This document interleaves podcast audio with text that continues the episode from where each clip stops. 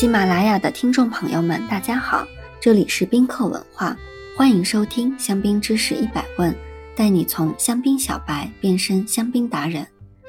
今天我们来讲一讲香槟区的历史、经济、文化概况。作为法国国王的加冕圣地，两次世界大战的战略要塞，香槟区拥有着丰富的历史文化遗产。古罗马时期的兰斯已经是重要的十字路口，也是北罗马地区人口最多的城市。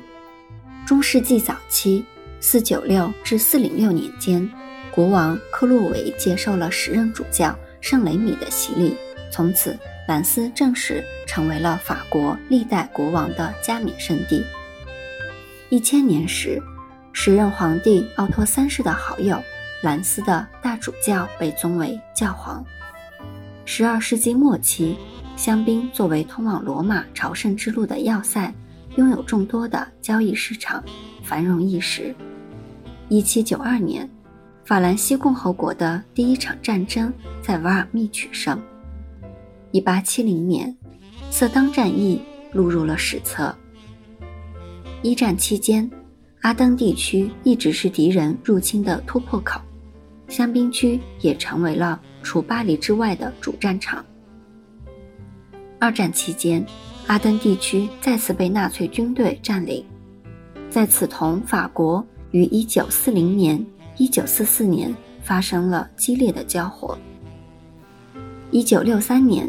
法国与德国的和解仪式在兰斯大教堂举行，由主教弗朗索瓦马蒂主持，法国总统戴高乐、德国总理康拉德阿登纳共同出席见证。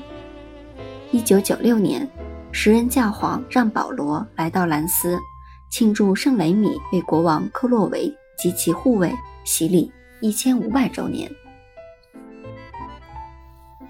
香槟区的彩绘玻璃窗教堂、防御城墙、木质房屋等等，向人们讲述着往日的历史故事。众多的历史遗迹也被联合国科教文组织列入世界文化遗产保护名录。二零一一年，香槟大区的生产总值约为三百五十亿欧，相当于法国生产总值的百分之二点六。农业是本地最重要的经济来源，香槟区百分之六十的生产面积都贡献给了农业，而香槟产业则是重中之重。听完香槟区的概况后，再教大家一个酿造香槟的葡萄品种单词：霞多丽 （Chardonnay），Chardonnay，Chardonnay。你学会了吗？如果大家有关于香槟知识的小问题，欢迎在评论区互动，也可以关注宾客文化公众号，发现更多香槟的资讯。